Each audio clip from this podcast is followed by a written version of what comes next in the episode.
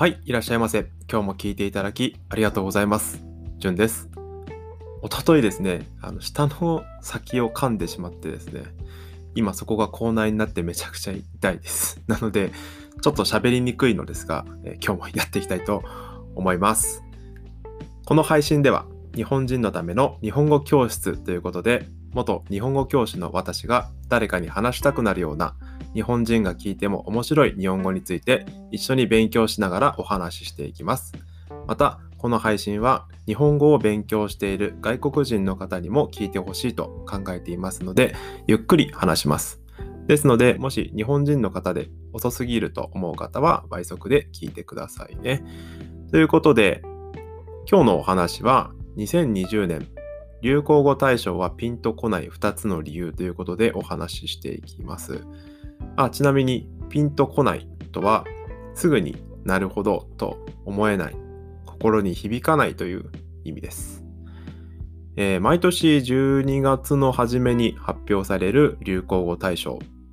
このチャンネルは日本語を勉強している方や日本語教師の方、特に海外で教えているなんて方も聞いてくださってますので、そういった方のために触れておく必要があるかなと思いました。えー、やっていきますね。早速、えー、2020年の流行語大賞をおさらいしていきましょう。まずはトップ10から紹介していきます。あ、ちなみにですね、これは純不動です。あいうえお順になっています。いきますね。愛の不時着、あつ森、アベノマスク、アマビエ、オンライン〇〇、鬼滅の刃、GoTo キャンペーン、ソロキャンプ、フワちゃんです。年間大賞としては3密が選ばれています。はい、皆さんどうでしょうか？ピンときますか？ピンときたものもあるけど、そうでもないものもあるという感じじゃないですか？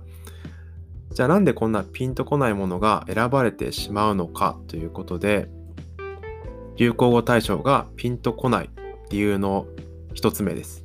結論から言うと、このイベントの名前と趣旨をみんな実はちゃんと理解していないということなんですね。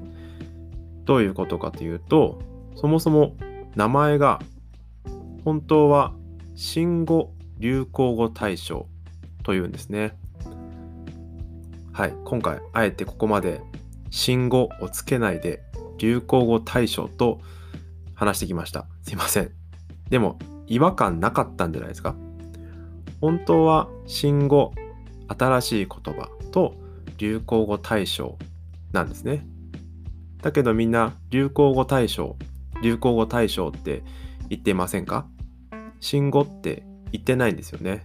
なので、多くの人がその年に流行った流行語を選んでいると思っているんですがでも実際は流行ったかどうかだけじゃなくてその年に使われ出した新しい言葉も含まれているので流行った言葉だけだと思っている人はあれって思っちゃうんですよね。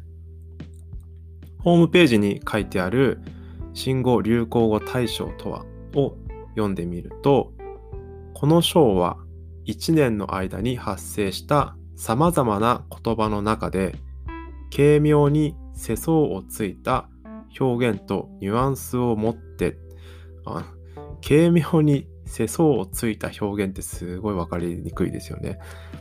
簡単に言うと、えーと、面白い感じであの世の中のことを、うん、言い当てたみたいな言葉にしたみたいな意味ですね。で、えー、ニュアンスを持って広く大衆の目、口、耳を賑わせた新語・流行語を選ぶとともに、その言葉に深く関わった人物、団体を毎年検証するものと書いてありますね。検証するってこれもあんまり使わないですよね。あの表彰するに近いんですけど、表彰するより意味が強いです。後世に残すみたいな感じですね。そういう意味があります。つまりですね、その年1年を面白く表現していて、世間を賑わせた新しい言葉と流行った言葉を選んだというわけですね。で、まあその言葉に深く関わった人物団体も検証する、表彰するということなんですね。はい。ということで、えー、ピンとこない一つ目の理由は、このイベントの名前と趣旨を実はちゃんと理解していない。流行語だけじゃなくて、えー、新語、つまり今年新しく使われ出した言葉も含まれているからということでした。えー、今日はここまでにして次回続きをお話ししたいと思います。それではまた。